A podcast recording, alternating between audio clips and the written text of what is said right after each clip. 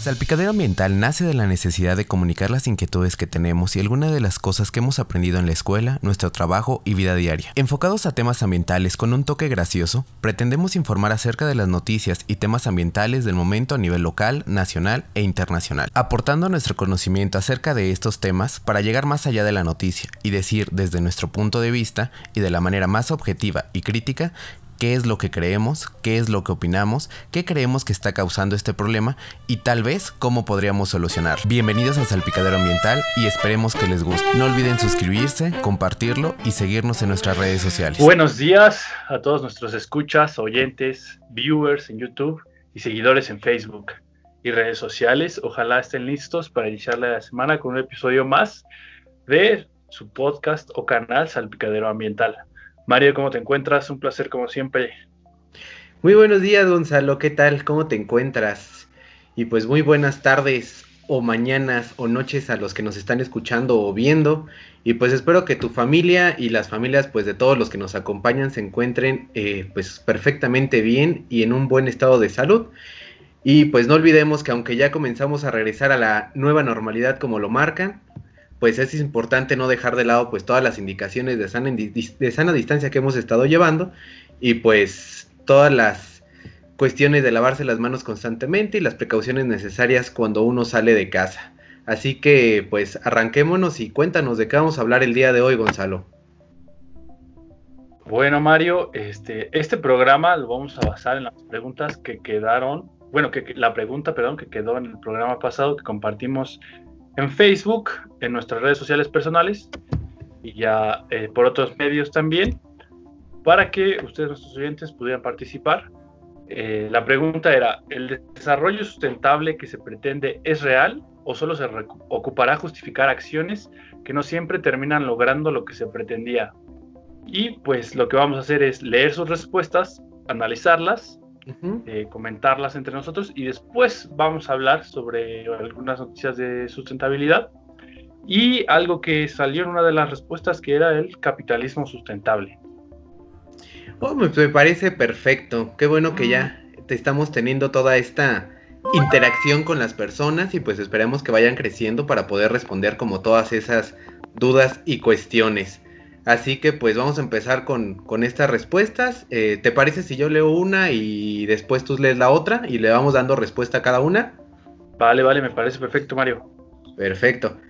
Pues bueno, una de las respuestas que nos llegaron fue sí y no. Tiene un objetivo de salvar la tierra de, de una irremediable crisis. Y por otra parte, como, como la agricultura ecológica o energías renovables, tienen un sinfín de inconvenientes, el cual eh, hay que saberlos manejar de una forma muy inteligente para que ayuden en realidad. Bueno, eso es un poco y hay una infinidad de cosas que ayudan, unos que piensan que están ayudando, pero otros que están haciendo todo lo contrario. ¿Tú qué dirías de esta, de esta respuesta, Gonzalo?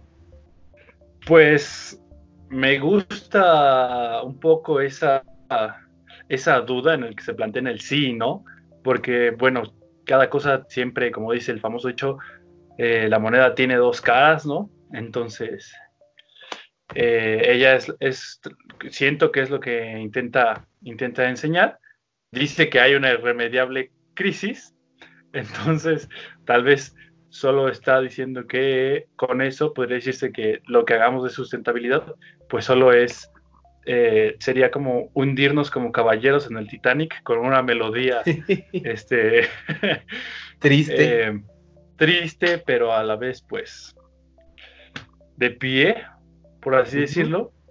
Pero pues eh, piensa que si sabemos aplicar las diferentes alternativas con todos los avances que hemos dado, hecho en estos años, como es la agricultura ecológica, que es un contexto muy amplio, la verdad. Y las energías renovables, como hemos mencionado ya en otros programas, noticias de esto, que se aprueban en algunos lugares, en otros lugares se echa para atrás o se les pone como un alto para llevarlo, pues bueno, creo que sí siento a veces que esta respuesta va un poco más a que disfraza un poco eh, justifica las acciones, pues, para no terminar para terminar lograr lo que se pretende. ¿O tú cómo ves, Mario? Pues claro, es este, pues totalmente, ¿no? O sea, es, es cierto que estamos en una crisis eh, irremediable y existen diferentes eh, cosas que las, que las personas, los científicos, algunos ambientalistas y personas interesadas por, por, el, por el ambiente están tratando de hacer. Y eso, eso con ese enfoque pues está bien, llamémoslo de esa manera, porque están buscando un bien común. Pero es importante mencionar que muchas empresas pues buscan sumarse a esta onda de ecológicamente responsable o cosas así por una cuestión de verse bien ante sus compradores o potenciales compradores que puedan decir, ah, pues esta marca eh, es ecológicamente responsable y planta arbolitos. Entonces voy a comprar ese producto porque pues a mí me funciona. Pero pues, o sea, seamos sinceros, muchas veces estas cuestiones de desarrollo sustentable que manejan muchas empresas, pues no necesariamente son buenas o tienen una acción pues que pueda trascender y que pueda eh, hacer algo, algo bien por el planeta, ¿no? Porque finalmente ellos siguen produciendo, siguen contaminando y no cambian sus propias prácticas internas y buscan eh, medidas más, pues ambientalmente más responsables y que realmente lo sean, ¿no crees? Así es, así es, el famoso greenwashing, ¿no? Así es. A ver, ¿qué más nos dicen? Ah, bueno, tenemos esta otra respuesta que va enfocada un poquito más al contexto nacional, que dice, porque en México nada funciona como debería y a este gobierno no le importa la sustentabilidad ni la ecología. Eh, traté de que lo escalara su respuesta un poquito a más global y me puso a escala global, los países de tercer mundo no les importa porque tienen problemas más graves. A Estados Unidos no le gusta poner la vida de sus habitantes por debajo de su comodidad, entonces tampoco le importa. Solo queda la Unión Europea y, eh, digamos, el continente asiático, pero no sé si sea suficiente.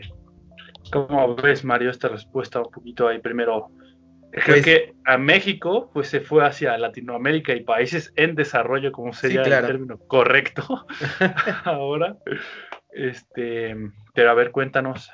Pues mira, antes que nada, si lo dejamos como en el contexto local tal cual, tenemos que hablar de que en México no funciona como debería y es evidente que a este gobierno, pues al parecer no le está importando la sustentabilidad, pues ni la ecología, pero no es una cosa de este gobierno, o sea, es una cosa que viene de gobiernos atrás y atrás y atrás, en donde pues no se han puesto las pilas en, en ningún sentido y sobre todo pues en esas cuestiones de energías renovables. Entonces, pues no hay que, no hay que ser eh, hay, que, hay que ver el panorama un poco más grande y es evidente, en toda Latinoamérica está sucediendo lo mismo y en todos los países en desarrollo está sucediendo lo mismo. En algunas cuestiones o en algunas, alguna vez estuve platicando con alguien y pues hablábamos de, de, que justamente, o sea, que los países que ahorita son países de primer mundo o países desarrollados, el término correcto, eh, ellos vivieron exactamente esta situación estuvieron produciendo mucho, estuvieron contaminando mucho, estuvieron teniendo una industria muy contaminante y lograron llegar a ese punto. Pero entonces, ¿por qué ahora, con esta preocupación global, a los países que están en vías de desarrollo y que están empezando a, lanzar este tipo de situaciones, ¿por qué limitarlos a que no lo hagan? Y en parte tiene razón, ¿no? Porque es, su parte de desarrollo. Pero también tenemos que tener en cuenta que el mundo ya no está para, soportar este desarrollo o este, esta renovación. Entonces, pues hay que tener claro que se pueden sustituir tal vez ciertas industrias o ciertas cosas a, producir con energía pues más limpia para evitar contaminar y no negar esta parte de desarrollo, pero pues es una cuestión que en donde tiene que entrar la ciencia y la tecnología y la ingeniería pues al 100, ¿no? Y que se les dé, se les dé la oportunidad a todos para poder hacerlo.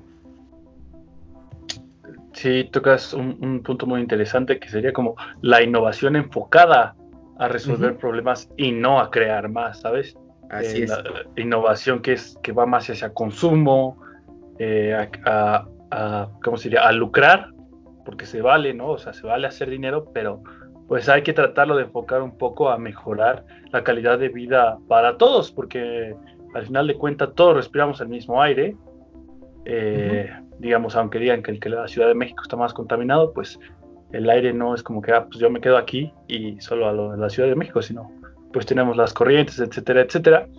Y yo lo veo también un poco, eh, no descartando pues la parte social. Estamos de acuerdo que eh, países con conflictos armados no pueden enfocar del todo su atención a una sustentabilidad o a eh, cuidar más espacios ecológicos cuando tienen problemas realmente de primer, igual y no los, no los llamemos de primera necesidad, pero de un alcance más cercano, por así decirlo. Este, el problema está ahí justo ahora. Tal vez los problemas ecológicos eh, siempre se plantean a mediano o largo plazo, que también suele ser una problemática para darles esa importancia de acción eh, mm, a corto plazo para ver los resultados a largo plazo. Pero sí, no critiquemos a un país por prestar atención a otras cosas como es la pobreza, como es este la falta de empleo, como son otras cuestiones que no meramente son ecológicas o de sustentabilidad, porque recordemos que la sustentabilidad tiene estos tres grandes este, características o enfoques que debe de tener. No se debe descuidar el bienestar social, eh, tampoco el crecimiento económico, ni la calidad eh, del medio ambiente, ¿no? Entonces, no critiquemos a países en vías de desarrollo que tal vez no tienen esa esa innovación, como dices tú, o esos recursos para estar innovando cosas que puedan ayudarlos y pues tenga que, centrarse en generar ahorita riqueza para que su población esté bien, ¿no? Es correcto. Sí, hay que no, no descuidar ninguna de estas situaciones de que se tiene en cada país, ¿no? Cada país es súper particular en, en su forma de gobierno y en la situación económica y social que se encuentra. Y pues bueno, no vámonos a otra. Eh, eh, supongo que se refiere directamente al desarrollo sustentable y dice que es un programa de, ah, es un programa de propuesta para el cambio de orden mundial. Todos los rubros del mercado o gubernamentales se contraponen y nuestras acciones también determinan si la mirada sustentable se aplica o no. Ok, ok, entonces hablamos como algo medio conspiratorio, Illuminati. Pareciera ser que salió, de ahí salió la sustentabilidad. Pareciera ser. Y, y pues bueno, ¿no? O sea, si queremos hablar de orden mundial, pues sí, tenemos que irnos a un nuevo orden mundial realmente, ¿no? Ya no podemos vivir con el orden o la forma en la que vivíamos hace 10 años o hace 20 años o hace 30 años cuando nuestros papás tenían nuestras edades. O sea, ya no estamos en la misma situación y tenemos que movernos hacia un nuevo orden mundial. Este orden mundial pues se puede interpretar como muchas cosas, ¿no? O sea, se puede interpretar como una nueva manera de desarrollo, una nueva manera de gobierno, una nueva manera de hacer las cosas, no necesariamente involucrando pues a grupos Illuminatis o a una derecha extrema o a una izquierda extrema, pero sí un nuevo orden mundial en el sentido de que se tiene que replantear muchísimas cosas, ¿no? Tanto de nuestra vida como de, lo que hace cada gobierno en sus, en sus instancias y la forma en la que están gobernando cada uno de los países y los intereses para generar economía. Coincido contigo, Mario. Este, sí, a, lo mejor eh, aquí esta respuesta, pues el orden mundial nos enfocamos hacia 1% de la población que es extremadamente y ridículamente millonaria y pues no quiere perder como esos ingresos, ¿no? Pero lo que me gusta de esta respuesta es que habla de las acciones personales, ¿no? Que donde nuestras acciones determinan si la mirada sustentable se aplica o no. Entonces, creo que bien dicen que cada cabeza es un mundo y para alguien la sustentabilidad solo no va más allá de no usar popote, ¿no? O no va más allá de este plantar unas plantitas, este, una lavanda, etcétera, etcétera. Sí, claro. Y no está mal. Son acciones que se agradecen. Pero programas como estos, eh, páginas de Facebook, o igual sobre contenido ambiental, sobre contenido de biodiversidad, etcétera, etcétera, pues pueden ampliarnos el panorama y decir, ok, hay más allá de lo que yo estoy haciendo. Y como dices, ahí es cuando el orden mundial podría empezar a cambiar, que sí, a veces todas las acciones pequeñas o, de escala local no suelen tener el impacto que deberían porque no están conectadas, por así decirlo, están regadas sin una interacción o sin hacer esta, estas redes más grandes que pues ahora esas redes pueden formarse a través pues de esta maravillosa, lo maravilloso que es Internet. Pero sí, digo, algunas, algunas algunos modelos económicos o algunos eh, modelos eh, de, gobierno, pues no les atraerá tanto cambiar estos estilos, pues ya sea por intereses personales o más grandes. Pero eh, yo definiría que igual y también está diciendo que es la sustentabilidad es un medio para justificar las acciones que toman, este, ya sea el mercado o los gobiernos con esta, con esta respuesta.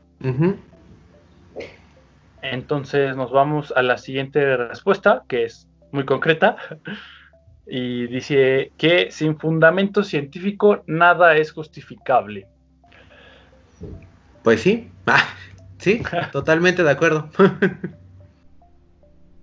ok, yo ahí estoy algo de acuerdo, pero alguna vez leí en, cuando estaba haciendo mis prácticas ahí en, una empresa, de hecho, en el área de sustentabilidad, que no podemos a veces esperar tanto a la ciencia para tomar las decisiones. Ya que si estamos esperando así como de, ¿y qué hará este nuevo compuesto a los suelos, al aire o a los seres vivos? Eh, la, investigación está ahí haciéndose pero yo necesito tomar una decisión para este año y la investigación puede tardarse el mismo año o dos años más. Entonces, ¿qué hacemos? Pues sí, seguir tomando eh, eh, como base el conocimiento que ya se tiene creado mediante la ciencia y con lo que se tiene hacerlo tomar las mejores decisiones que se puedan, ¿no? Por ejemplo, antes eh, no sé, un ejemplo podría ser el coronavirus. No hay una vacuna. ¿Qué es lo mejor que podemos hacer? Aislarnos. Hasta donde sabemos es, es lo mejor que se puede hacer porque no hay una, una forma de solucionarlo muy directamente o solucionarlo ahora en eso y solo podemos que prevenir que pues esto se salga de control y eso lo tomamos con pues bien decían que es el uh, ¿qué? el método centinela para estudiar este este, los casos, ¿no? exacto, no le puedes hacer pruebas a todo el mundo, entonces, ¿qué haces? Pues basado en ciencia, en estadística, esto, pues, por así decirlo, modelos con, cierto, con cierto margen de error, pero eso te ayuda a tomar mejores decisiones, ¿no? A esperar, pues en lo que le tomo a todo el municipio muestras para yo poder tomar la mejor decisión, porque ya voy a saber en realidad cuántos están eh, infectados o no, pues eso causaría pues más muertes de las que se han estado evitando. Entonces, claro. Sí justifiquémonos eh, o basémonos en la ciencia, pero cuando la ciencia todavía no ha llegado a una respuesta más concreta, tomemos la ciencia que ya se hizo y adaptémosla porque pues a veces los tiempos son diferentes y las propuestas no pueden ser adaptadas en el mismo. Entonces, pues es lo que yo lo que yo infiero sobre esa respuesta. Sí, total, totalmente de acuerdo contigo en esa parte. O sea, sí todo tiene que ser justificado con, con una base científica, pero es evidente que, que, hay a veces desarrollos o cuestiones nuevas que no existe una respuesta científica en ese momento. Pero también justamente de ese nuevo compuesto que existe y de las diferentes pruebas que se hacen, pues se toman las decisiones. Por ejemplo, eh, con los nuevos plaguicidas que van saliendo, pues realmente no hay una información verídica sobre lo que puede hacer contra las plagas o contra las plantas, pero pues lo que se hacen son ensayos químicos o ensayos de los plaguicidas, en donde se van poniendo cantidades, cantidades, hasta que logran matar la plaga y lo dejan al mínimo para pues evitar afectar a otras especies, ¿no? Y no se tienen que esperar pues dos años a que salga un artículo científico en donde diga, no, ese plaguicida está mal y va a matar a todos, no se, no se use, ¿no?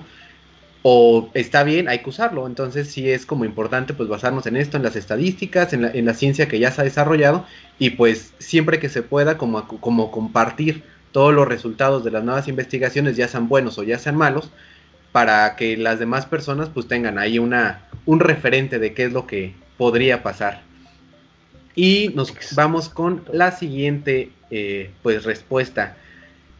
Eh, dice eh, literalmente, pues chécate de lo que yo he visto en la escuela sobre lo sostenible, nos hacen tener en cuenta la economía, sociedad y lo ambiental. A esto que mencioné y tomando en cuenta la situación actual de nuestro país e inclusive la mundial, puede que la idea y lo que se pretenda como en años atrás, pues sí, sí es eso una mejora sostenible por bien de todos los seres vivos y el planeta, pero creo que no se tiene una buena planificación y desarrollo de lo que se quiere obtener, o tal vez sí, pero esta, pero esta onda nos compete a, todos. So, creo que puede que sea posible lograrlo si como sociedad tuviéramos un poco de educación ambiental, ya que por ejemplo la mayoría de las personas cree que la sustentabilidad es reciclar o plantar un arbolito. Hay un arbolito. Bien, también se ve muy lejos porque solo países de primer mundo pueden hacerlo por su economía, su gobierno, etc. O lo ven como el discurso millonario del momento para ejecutivos, ya que pues su, sustentabilidad es un poco más que eso, entonces creo que de alguna forma esto puede perder el objetivo y que no pueda ser posible lograrse. Aunque ahorita pensando más tu pregunta, porque siento que como tal no te la estoy contestando, la pregunta sola contesta las dos preguntas implícitas. Ja, ja, ja. ¿A qué filosofía con esta frase? Porque bueno, la sustentabilidad es real, pero mm, por lo antes ya mencionado, no es posible que se logre, eh, que se logre ya depende de cada país, persona, gobierno o lo que sea ponerlo como una excusa o tomar las herramientas necesarias de planificación y desarrollo para poder lograrlo. ¿Cómo es? Una, respuesta bastante larga, eh, que tal vez como lo mismo lo llega a identificar, logra, puede salirse un poquito de, del contexto, pero pues toma toca puntos importantes, toca la educación ambiental, que ya está como por decreto en el país, aunque es como igual muy, muy básica, como ya lo dice y lo decíamos hace rato. Eh, para algunos las sustentabilidades, yo llevo mis, mis botellas de reciclar o voy a una campaña de reforestación y la educación ambiental pues hace falta un poquito porque mucha gente sigue pensando que reciclar es reutilizar. Entonces, si, no se entiende bien ese concepto tan básico de las tres R's de diferenciar entre reutilizar y reciclar, pues hay un problema para conceptos un poquito más, que necesitan un poquito más de, cabeza, de análisis, y al confundirlos, pues también estaremos generando un caos de la sustentabilidad, porque si se confunde una cosa con otra, pues no no podría lograrse eh, lo que implica esta ciencia. ¿Cómo ves, Mario? Totalmente de acuerdo con esto. Y, y, pues sí, o sea, es evidente como lo dice, o sea, hay otros países, pues, de, países desarrollados es el término correcto, es como, como esto, hay que quitarnos esta parte de primer mundo, segundo mundo, tercer mundo, ¿no? O sea, lo correcto es países desarrollados, países en vías de desarrollo, y pues los otros países que no. Entonces, eh, pues teniendo en cuenta esta parte, pues sí, ¿no? O sea, ya lo habíamos dicho en una respuesta anterior.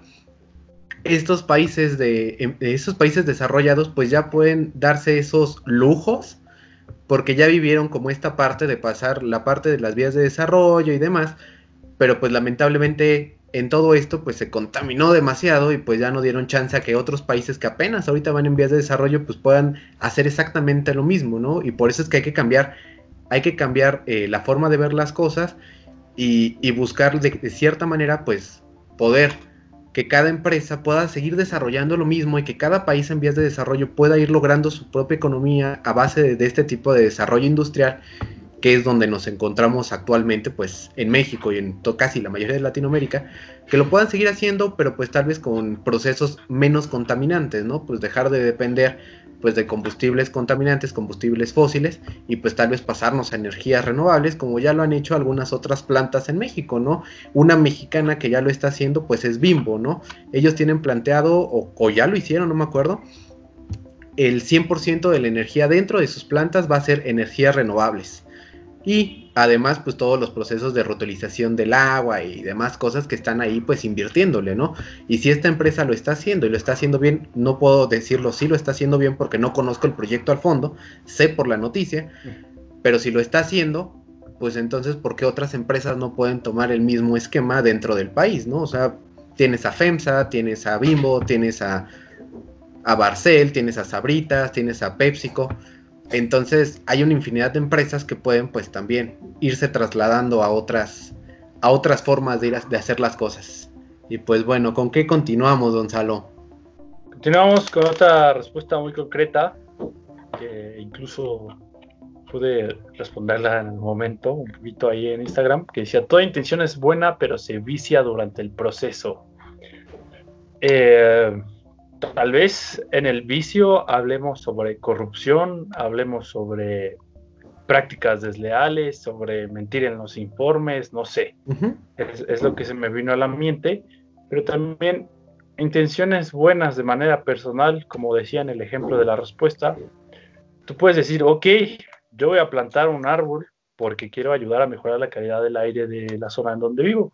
Pero pues planto un eucalipto porque pues huele chido y y crecen un bueno. Sí, sí, sí. Sin tener el conocimiento que un eucalipto demasiado estrés hídrico en la zona donde se planta y, genera demasiada competencia con los otros árboles que quieras plantar ahí o que ya estén ahí. Entonces, pues eso no es una buena idea, es una buena acción. Estás plantando un árbol para mejorar la calidad de vida, la calidad del aire de donde vives o de la zona en general pero estás causando un, disruptivo ecológico porque vas a generar estrés hídrico. si, la zona donde estás se abastece de, si hay alguna cuenca subterránea, pues vas a ayudar a que se seque más rápido, etcétera. Entonces, por eso debemos eh, estar conscientes de que no todas las buenas intenciones son buenas, ¿no? Más en este caso ambiental. Y creo que a veces en lo social también, podría decirse, pero pues no me quiero meter en ese tema ahorita. Entonces, este, no toda intención es buena y también algunas intenciones se vician en el proceso de aplicación. Esa sería como mi conclusión. Sí, completamente ahí coincido, ¿no? O sea, pues sí, o sea, todas, eh, la mayoría de las intenciones son buenas, pero muchas se vician eh, pues durante el proceso por cualquier cosa, ¿no? Corrupción, malos informes, como ya lo habías dicho, y pues por cualquier otra situación social que pueda pues prestarse ahí y pues eh, hay que tratar que todas nuestras intenciones, si son buenas, pues eh, basarnos en lo que nos dice pues la ciencia, los informes, eh, hay diferentes documentos, por ejemplo, si queremos reforestar, pues cada estado generalmente tiene un, un listado de especies nativas del estado que uno puede consultar y decir, ah, bueno, en mi estado o en mi zona, en mi, municipio, ciudad, normalmente crece esto o crecía esto, pues voy a plantar este tipo de plantas y pues adelante. Y pues bueno, nos vamos con la última. Solo es un esquema para justificar la, la monetización de los servicios ambientales. Mm, sí y no. El término correcto creo es valorización de los servicios ambientales, es decir, transformar todos los beneficios que tenemos de la naturaleza a dinero. ¿Cuánto nos cuesta perder cierta cosa? Eh, yo creo que es algo bueno esta parte de valorizar los servicios ambientales porque esto nos da una mayor idea de qué es lo que tenemos y cómo podemos conservarlo o por qué deberíamos de conservarlo. Porque no es lo mismo decir, ah, bueno, ese parque pues está bonito, pero necesito construir un edificio que pues va a estar padre, ¿no? imagínate un rascacielos, ¿no? Cualquier Una cosa. Plaza. Una plaza, porque pues el cine me va a quedar más cerca, ¿no? Pero pues lo que tú estás echando de lado es que el parque pues te está brindando regulación hídrica, regulación climática, te está dando cuestiones de esparcimiento, cuestiones de servicios culturales, entre unas infinidades de servicios ambientales que no tienen un valor económico. Y por eso es que es tan fácil tirar un parque en un sentido, pues, pues necesito construir una plaza, tira el parque. Pero si tú a ese parque le das un valor y dices, ah, bueno, el parque me, me da regulación climática, ¿cuánto? No, pues tanto. Y vale tanto dinero, dices, ah, y yo tengo que pagar como plaza o como dueño empresario que quiere construir una plaza y me digan, ¿sabes qué? Si tú quieres eh, derribar el parque, pues tienes que pagar, por decir alguna estupidez, eh, dos billones de dólares, ¿no? Porque eso es lo que vale nuestro parque. Entonces el dueño dice, no, pues mejor me voy a otro lado porque no me va a funcionar mis cuentas de esa manera, ¿no? Entonces creo que es pues si es un esquema para justificar una valorización de servicios ambientales, pues sí, está bien el desarrollo sustentable entonces. Sí, un poco y coincide con otra respuesta que, decía que es posible, o bueno, el desarrollo sustentable tiene una buena, un buen fin, pero digamos que él va del otro lado un poquito, que dice no bajo los criterios del capitalismo verde buena ondita, ¿no? Capitalismo verde buena ondita. Así es. Entonces, pues, de alguna u otra forma, eh, como, como bien dices, tenemos o teníamos que encontrar una forma de que se apreciara más los servicios ambientales que, que, puede otorgar ya sea un ecosistema o un ecosistema urbano, como en este caso son los parques, y hacer que pues los números, es decir, los contadores financieros, ejecutivos, eh, empresas, pues vean cuánto cuesta esto y que no es, bien decían, enchilame otra y ya, ¿no? O sea, tiro, tiro tantos árboles y ya, pues, pero pues esos árboles, no sé, sacabas 200 mil pesos por rollo de papel, por así decirlo. Yo también estoy hablando ahí. Este, pero como dices, no contaban eh, la, regulación climática, regulación hídrica, este, sumideros de carbonos, eh, hábitat para aves, para eh, algunas otras especies, incluso materia prima para los pobladores que pudieran hacer uso de ese bosque, ¿no? Entonces ahí ya vamos a esos 200 mil que lo veían solo de madera, pues ya tenemos tanto dinero de agua, tanto dinero de eh, calidad ambiental, etcétera, etcétera. Entonces, eh, ese sí es como un temilla ya este, un poquito más eh, difícil, porque sí, bien sabemos que el capitalismo se basa solo en producir y generar, no, no, tiene un límite en sí para ver qué tantos recursos usa.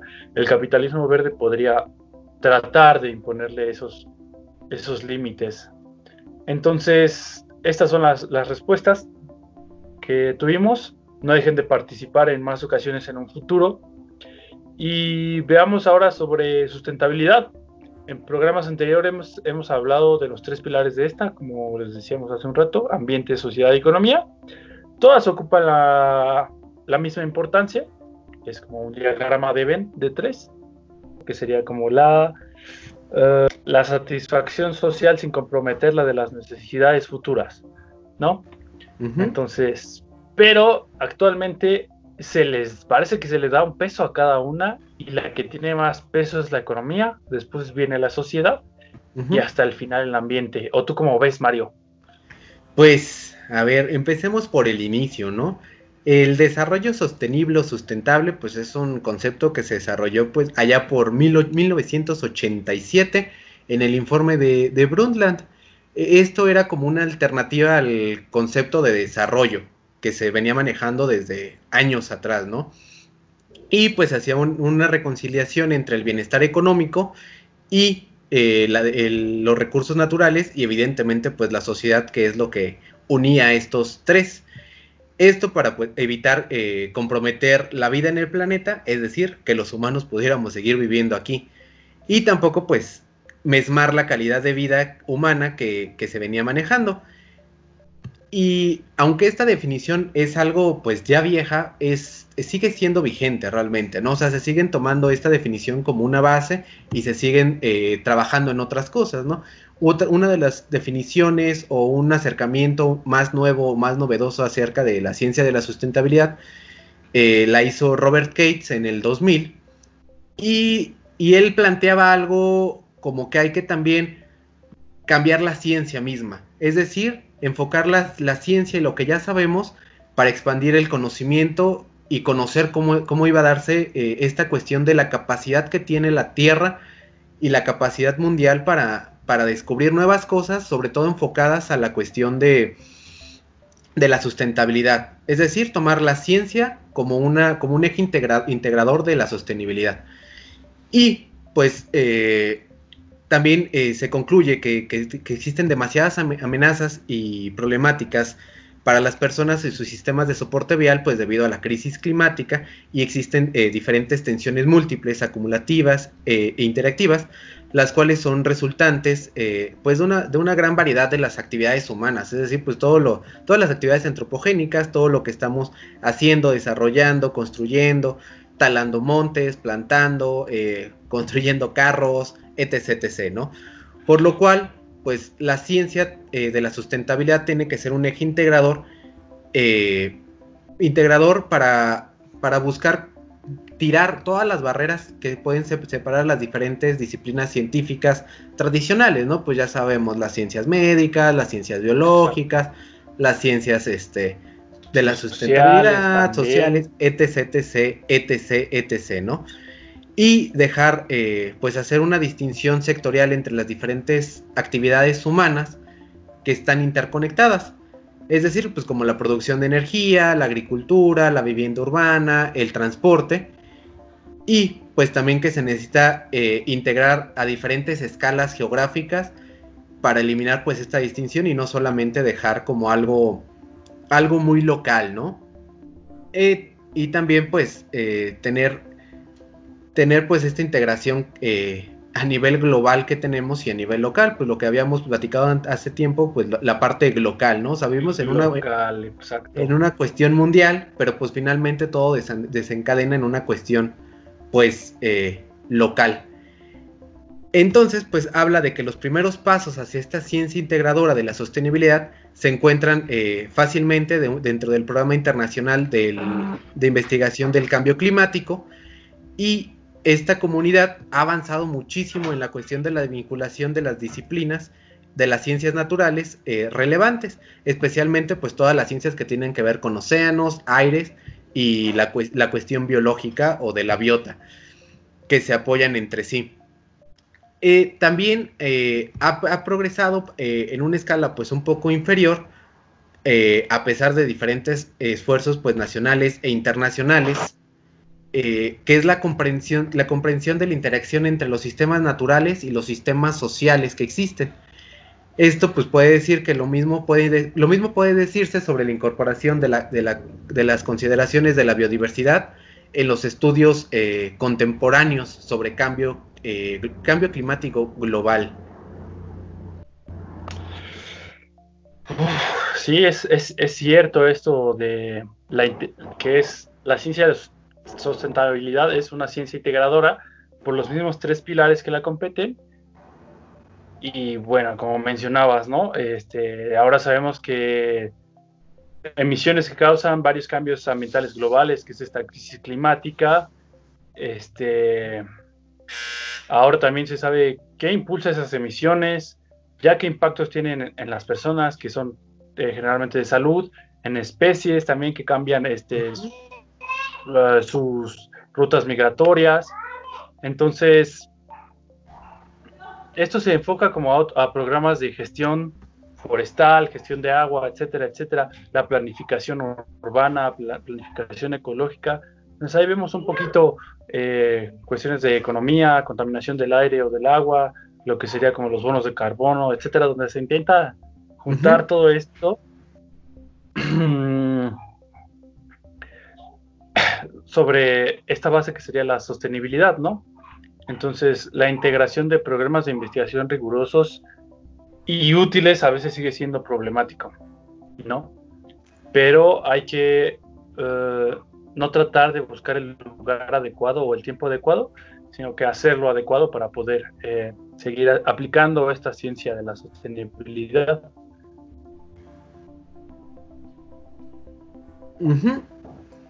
Y pues bueno, no otro aspecto de esta ciencia de la sostenibilidad son los diferentes programas de investigación enfocados a. Es decir, pues estos eh, diferentes programas están enfocados a evaluar los diferentes umbrales y las cargas críticas y las capacidades que tienen todos los sistemas y ecosistemas en la Tierra. Es decir, hasta dónde podemos llegar, qué tanto podemos contaminar, qué tanto podemos tirar basura casi casi al océano. Entonces, pues eh, aquí hay diferentes artículos, inclusive uno de los que me gusta mucho, creo que ya lo había recomendado alguna vez, son los límites planetarios de Rockstrom, me parece, si mal no recuerdo, que fue en el 2000, 2009, eh, eh, donde habla justamente, ¿no? O sea, como en qué situación estamos y hasta dónde podemos como contaminar, podemos permitir que se extingan las especies y pues estos programas de investigación enfocados a ese tipo de temas, pues son los que, que se están desarrollando porque es bueno, con base a este tipo de, proyectos, es lo que se lleva a discusión a todas las a todos los encuentros internacionales de cambio climático para decir, ¿sabes qué? Necesitamos llegar a este límite y ya no puedes contaminar tanto. Además de que pues busca también esta cuestión de, de, de, hacer investigación sobre la globalización de la economía, la intensidad de la energía, de los materiales y la gobernanza que tienen cada uno de los, de los países.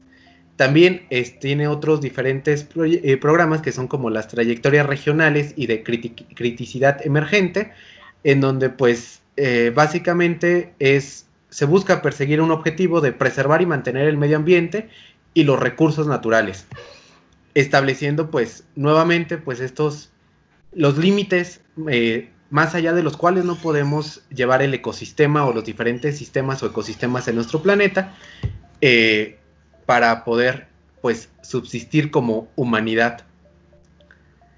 Y pues también eh, es, en esta parte pues se busca construir esta, esta idea y, como articularla con la parte de los proyectos anteriores como los límites seguros en los que puede operar un, planeta puede operar la humanidad sin que todo se vaya pues al carajo. se vaya por un tubo. Exactamente. Otra cuestión pues es la transición eh, demográfica que es en donde se busca, eh, pues, buscar los problemas ambientales que pueden seguir, pues, un diferente tiempo y una trayectoria diferente, eh, una curva normal en lugar de una logística, y con el tiempo, pues, como la contaminación del aire, el agua, cambiando eh, el enfoque de los hogares y los vecindarios en, los países en desarrollo a regiones en países industrializados y pues ahora de una, de una manera global.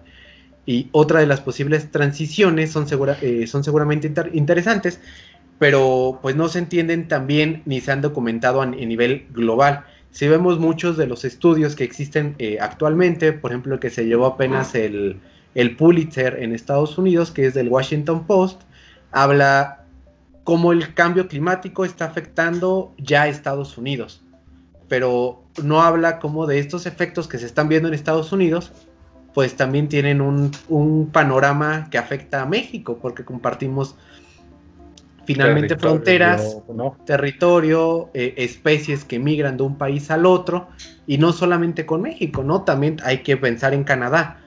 Y, pues tenemos, ¿no? Una, simple especie, pues que en este caso es el jaguar, que viene desde pues Nuevo Orleans, toda esa zona, y desde por todo México, y llega hasta Centroamérica, pues también se va, a ver, se va a ver afectada, pero pues no son temas que se hablen de manera global, sino que se ven como de manera muy puntual por país y por diferentes zonas.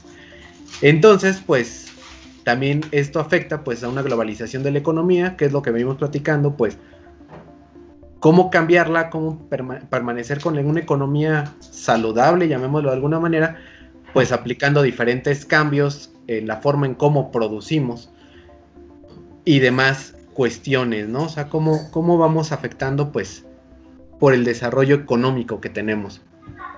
Así es, cómo producimos y cómo consumimos también, porque pues Exactamente. está la famosísima ecuación de la oferta y la demanda, entonces como que van muy de la mano. Entonces, pues eh, esta definición de ciencia de la sustentabilidad fue publicada en la revista Science en el 2000. Maneja otros 15 puntos más a detalle de que la ciencia de la sustentabilidad, aparte de ser integradora, es este, realista, podría basarse que surge desde Alexander von Humboldt.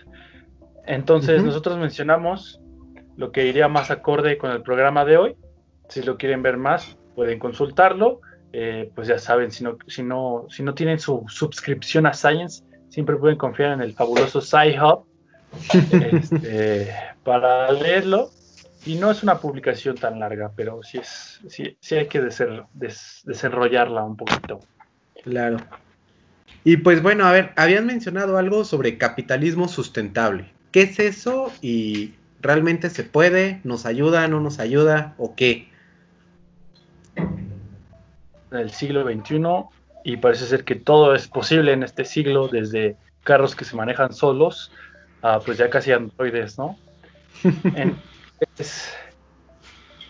el capitalismo sustentable es la visión de que, como mencionabas un poquito hace rato, hay capital dentro de la naturaleza, ¿no? Capital económico, un capital más tangible, que se le conoce como capital natural, del que depende toda la riqueza y por lo tanto los instrumentos de política gubernamental capitalistas basados en el mercado eh, deben ser utilizados para resolver problemas ambientales. Un ejemplo muy sonado y también muy criticado es el de los impuestos al carbono o los mercados de carbono. Entonces, se basa también en la reducción del impacto medioambiental de las mercancías y de los procesos de producción, ya sea a través del famosísimo reciclaje o mayor eficiencia energética, tecnológica, eh, distintas rutas también ya de transporte. Y bueno, por otro lado también se fundamenta en el mercado como la principal herramienta para conseguir los objetivos ambientales de la ONU posiblemente, pero se asocia un poquito también a la privatización y mercantilización,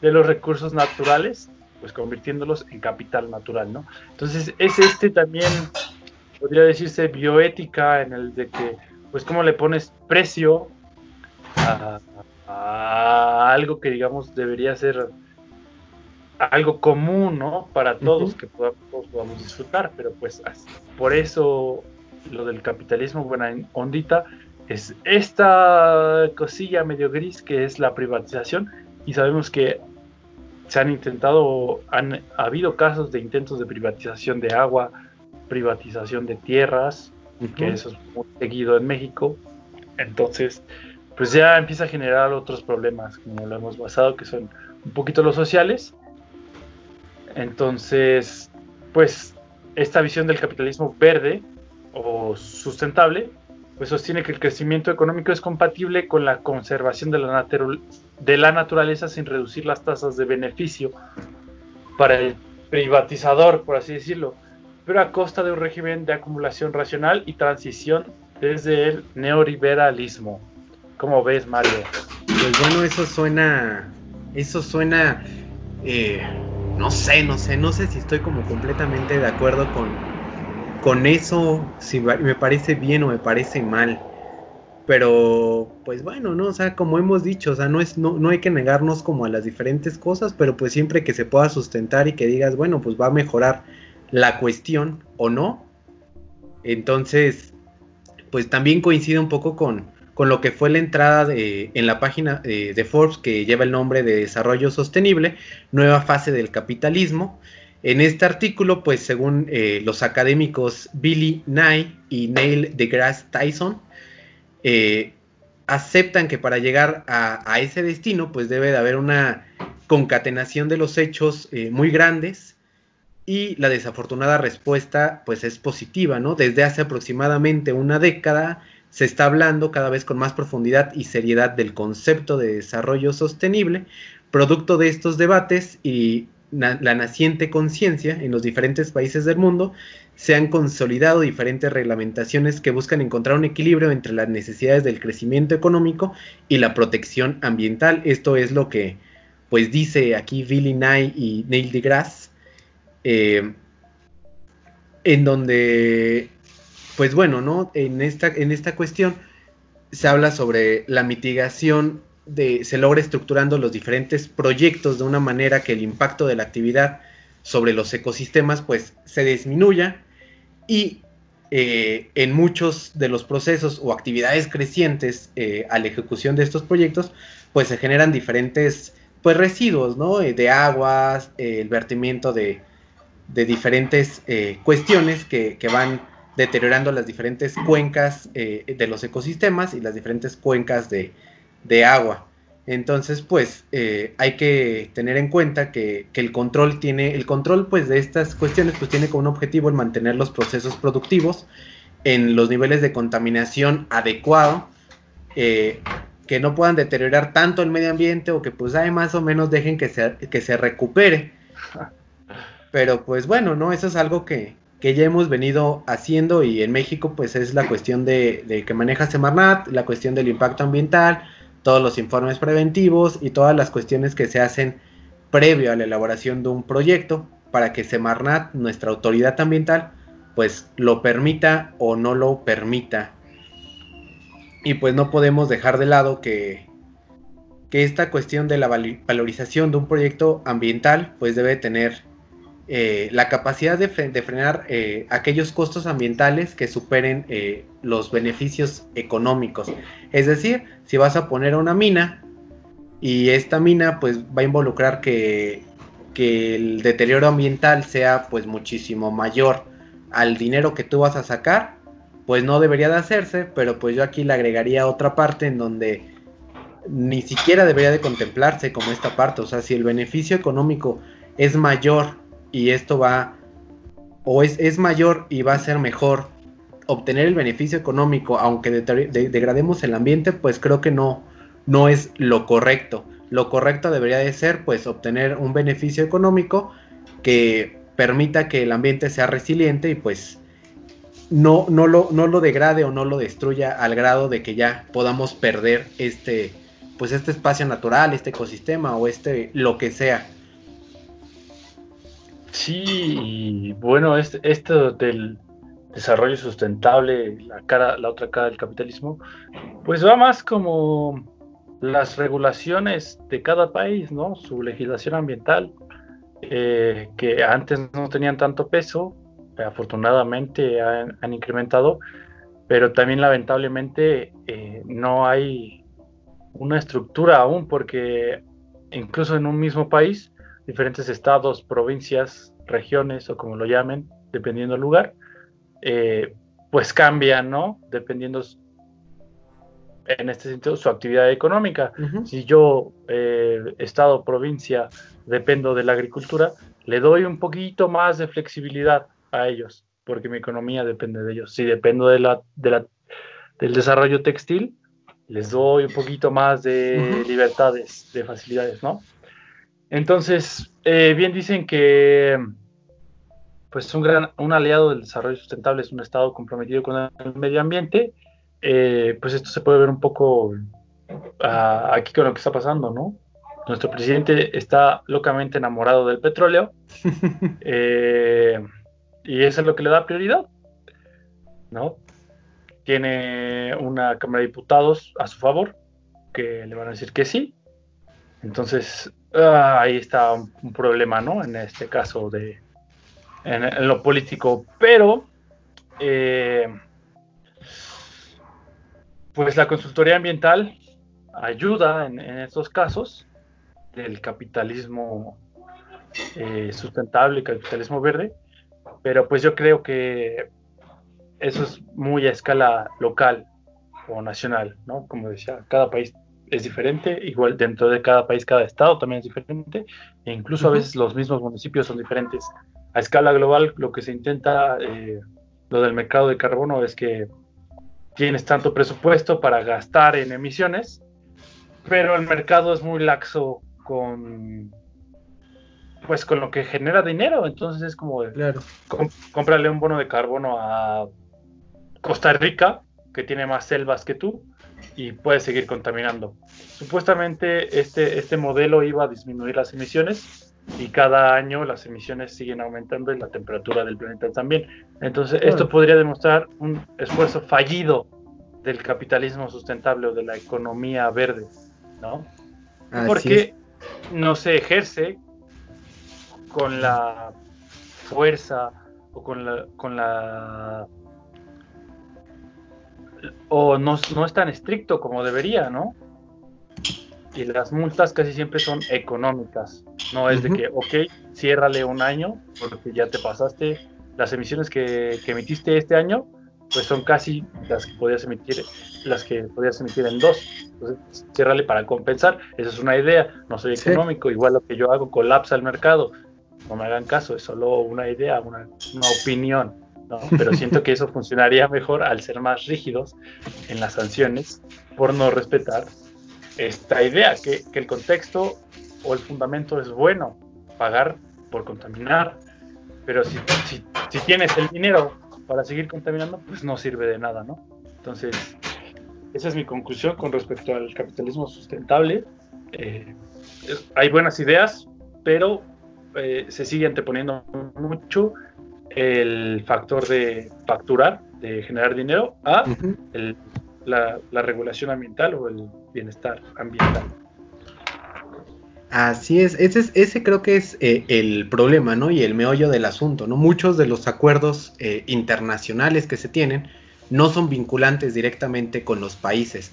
Eh, las reuniones que se llevan a, a, manera internacional son, ah, qué padre, vamos a, a, cuidar el ambiente, sí, estoy de acuerdo, México vota, este, Colombia también está de acuerdo. No, yo Estados Unidos me voy porque no me, no me interesa esto, ¿no?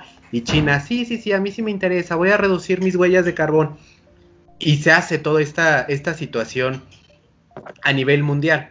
Pero cuando cada uno de los países que firma ese acuerdo internacional llega a su país, el gobierno de cada país puede decir, ¿sabes qué? No, estás mal completamente, no vamos a participar ahí, ¿por qué? ¿O qué te pasó por la cabeza para decir eso?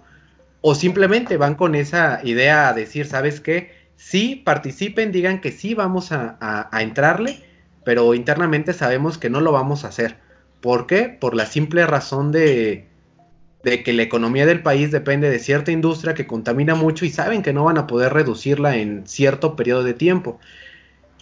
Y, y es evidente que, que, cada país es, eh, pues, eh, algunos son buenos, algunos son malos. En el caso de, Mexi de, de México, de México, México de México, eh, la política hasta cierto punto es muy laxa, muy, muy, muy laxa en la cuestión ambiental. Como tú lo decías, ¿no? Llega Coca, está contaminando eh, un río, bueno, no, no digamos Coca, digamos este... Industria refresquera. Industria SACME. Industria SACME que se dedica a, a la pirotecnia y al desarrollo de combustibles y de aceites, ¿no?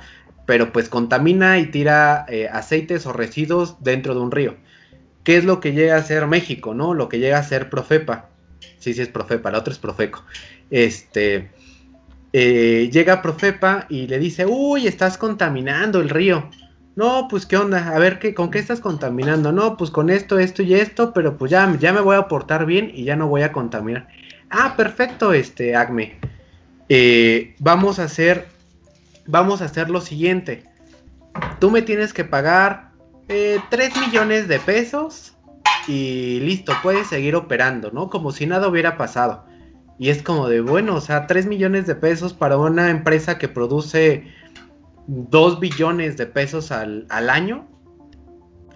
Es nada, es absolutamente nada. Es como decir, si no hay bronca, te doy este 10 millones, quédate con el cambio y no me, deje, no me vengas a molestar en lo que resta del año, ¿no? Para que yo pueda seguir haciendo mis operaciones, ¿no? De manera bien o de manera mal.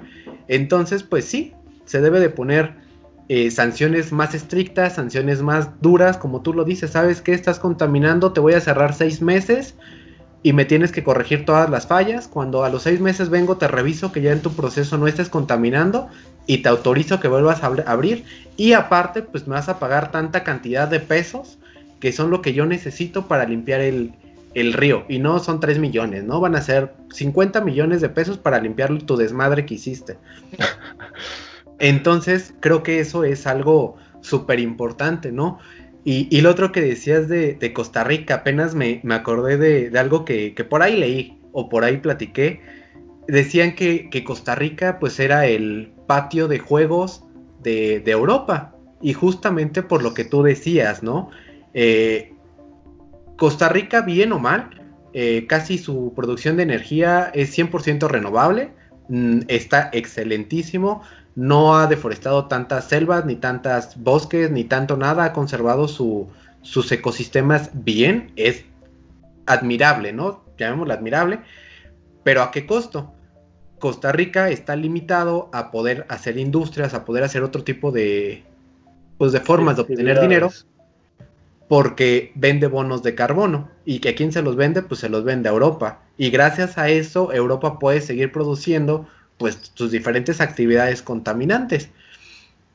Y bien o mal, pues a Costa Rica no es que le vaya mal, creo. Creo que tiene una economía pues saludable. Estable, sí. Estable. Entonces, pues son cosas que creo que, otros gobiernos también podrían adoptar. Por ejemplo, en México, eh, hablábamos apenas del PIB. El PIB en México, pues ya la cuestión de petróleos, pues ya no es como lo principal pero el turismo sí sigue siendo uno, uno de esos del top 3 que tenemos en el país, pues ¿por qué no conservar diferentes espacios naturales y empezar a vender ecoturismo natural? No digo, eh, más bien ecoturismo, no más bien turismo natural, porque ecoturismo también es, una, es otro término que no es para este capítulo, pero pues ¿por qué no invertir en la conservación de playas, bosques y demás?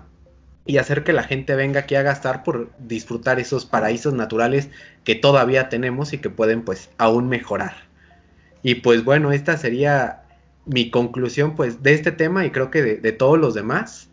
No sé si existe algo más por ahí, Gonzalo.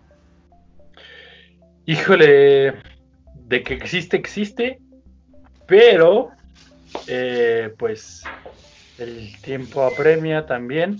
Eh, para eso están los capítulos. Veamos cómo ligamos este en el que viene. Eh, yo también podría concluir. Eh, Costa Rica, paraíso para la conservación. Eh, pero pues de alguna u otra forma, como dices, patios de juegos, por no decirlo un poquito más feo, de países desarrollados, ¿no? Así Entonces, hay que buscar ese equilibrio por ejemplo, aquí en México tenemos industria y recursos naturales, ¿no?